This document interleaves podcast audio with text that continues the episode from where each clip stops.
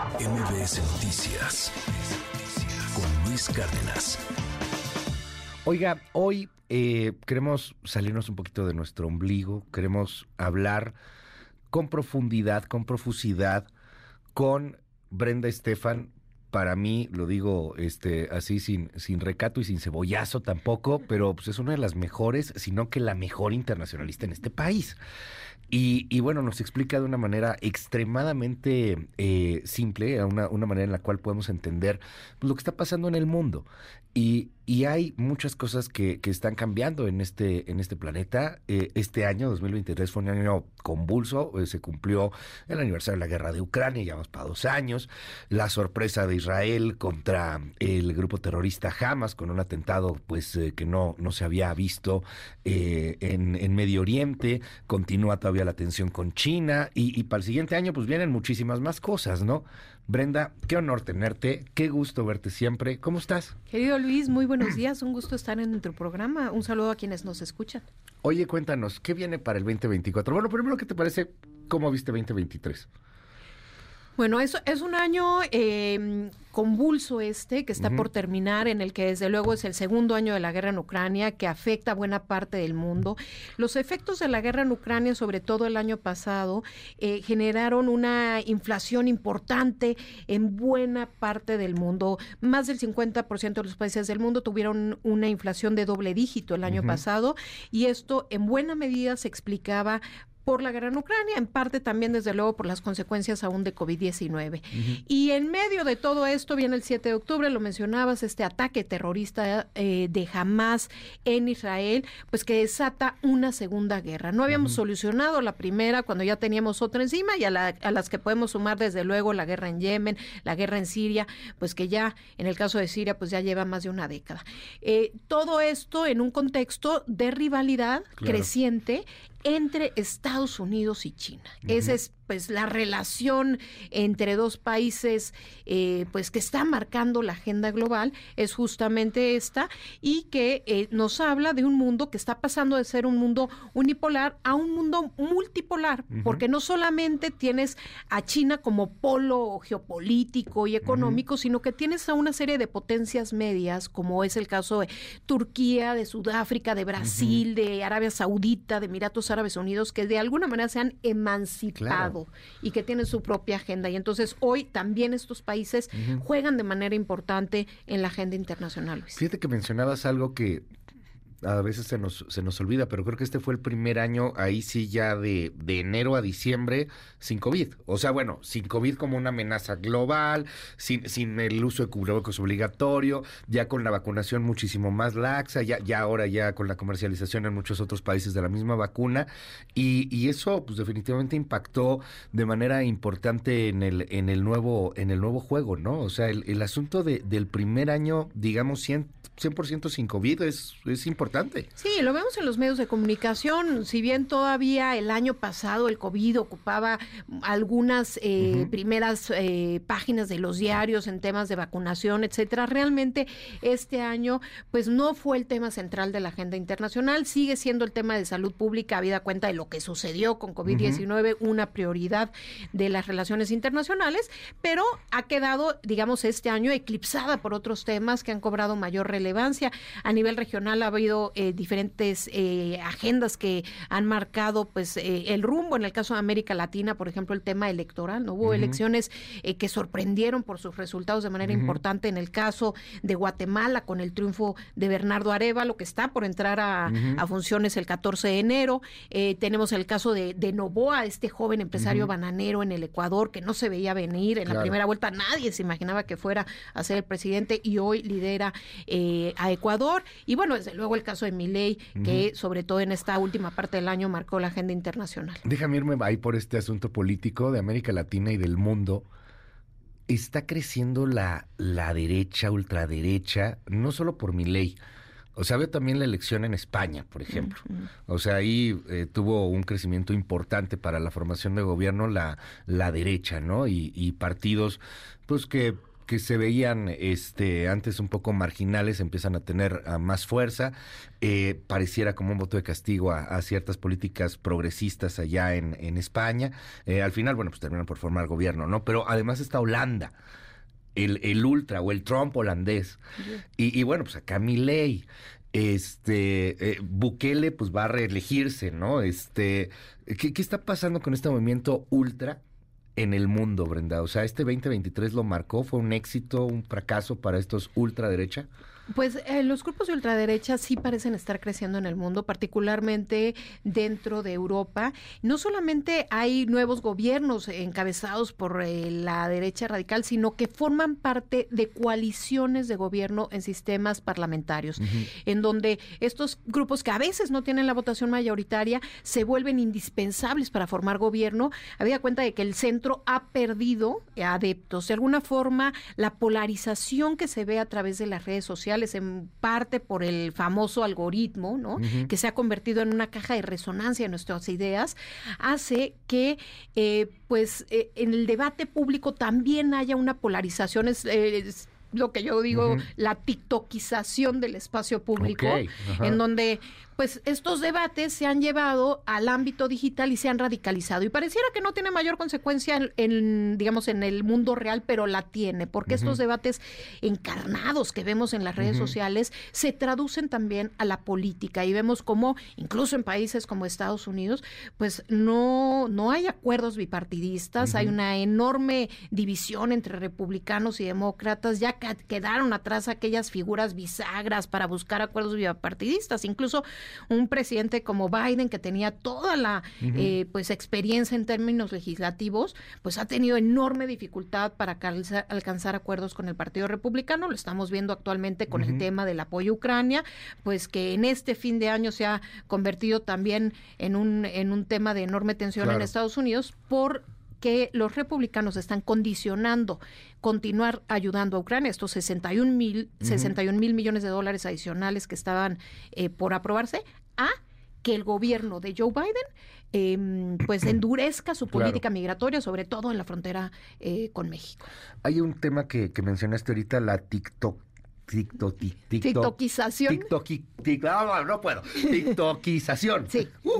este, de la, de la política. Eh, pero también creo que esto nos da la, la, frivolidad de la misma política, la poca retención que se está viviendo en estos momentos para, para el análisis de temas muchísimo más profundos, el rechazo a la complejidad, y ahí tocamos un tema bien interesante que viene por la inteligencia artificial que, que, este año también lo marcó, ¿no, Brenda? O sea, eh, la Unión Europea va como que a la vanguardia en tratar de regularlo, pero aún así va súper atrás de lo que ya estamos viendo. Las deepfakes, gente que te hace, bueno, este, retirarse de sus chambas porque ahora lo hace mejor la inteligencia artificial, eh, temas en donde pues cada vez tienes menos retención, tienes más problemas de atención, eh, nos estamos haciendo un poco más flojos para muchas cosas.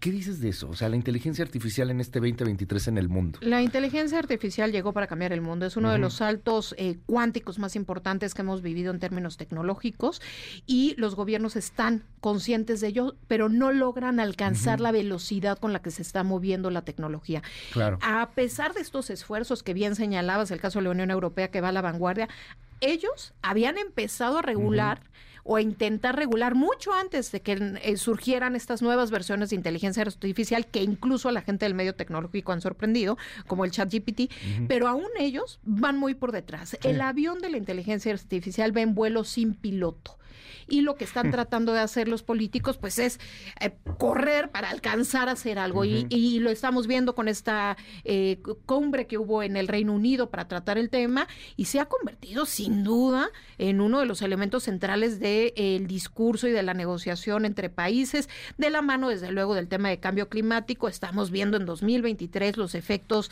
pues de el cambio climático en el mundo y en particular pues en México el, el tema del huracán Otis es estuvo ligado al cambio climático y no va a ser la última vez. Vamos a estar viendo en el año próximo pues los efectos de este tema del calentamiento global y bueno, como ya decíamos, una, una polarización social importante, un rearme de los países muy fuerte que se aceleró a partir del inicio de la guerra en Ucrania eh, y un Consejo de Seguridad de Naciones Unidas pues atorado en un nudo eh, pues de toma de decisiones del cual no puede salir, que no abona a un momento de paz en el que se están reacomodando la balanza de poder a nivel global.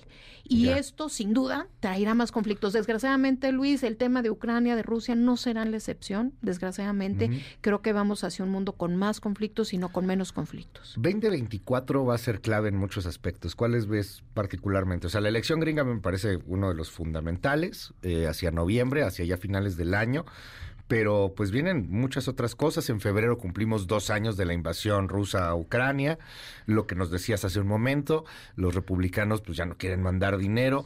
Lo, lo que le decían a Zelensky, ¿no? Ahora que fue Zelensky a Argentina, a la toma de posesión de Milei, cómo se pelea con Orban para por el tema este de, de, estar en la Unión Europea a gritos y sombrerazos, ya entre jefes de Estado, ¿no?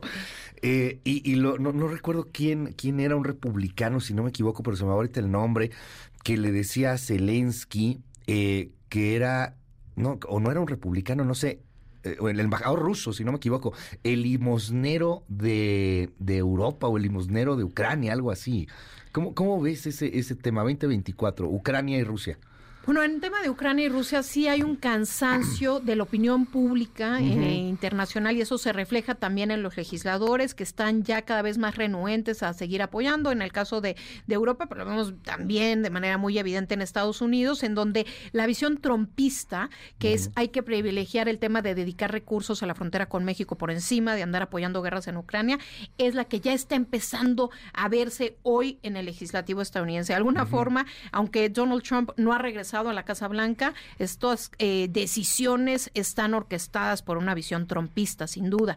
El caso de la guerra, pues hemos visto que durante meses el frente de batalla pues está un poco atascado. Hemos visto en las semanas eh, recientes un pues un nuevo ahínco de, de Rusia por seguir golpeando eh, y pues eh, el tema de la ayuda militar a Ucrania es lo que está en juego el siguiente año. Ese es el cuento del asunto, hasta dónde van a continuar los países de Occidente apoyando a Ucrania, porque para el ejército de Ucrania es fundamental este apoyo. Pero los países de Occidente o, o Estados Unidos, porque si Estados Unidos ya no lo apoya, pues qué tanto apoyo le puede dar o sea... La Unión Europea en su conjunto, todos los países juntos le ha dado más que Estados Unidos, pero claro, por separado no ni pintan, pero sí, realmente eh, Ucrania depende totalmente del apoyo de la Unión Europea y de Estados Unidos para seguir en esta lucha. Lo que pasa es que Estados Unidos se le han abierto los frentes de batalla y su eh, banda ancha que tiene para operar, pues ya está dividiendo recursos diplomáticos, militares y financieros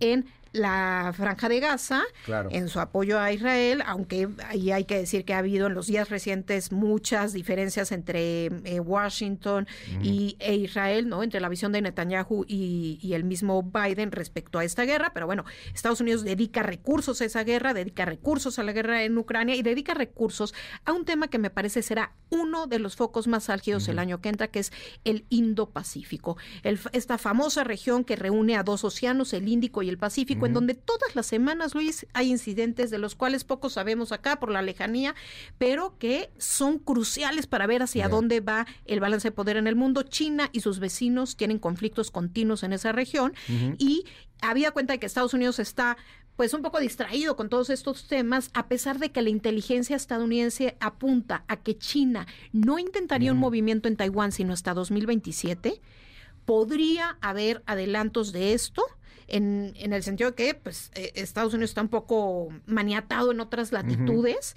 y pudiera haber un intento chino por avanzar en Taiwán, que sabemos esto ya es un tema pues de tiempo, ¿no? No es de si va a suceder, sino de cuándo va a suceder, ¿no? Eh, y es bien interesante porque se enmarca en la elección estadounidense a final de cuentas.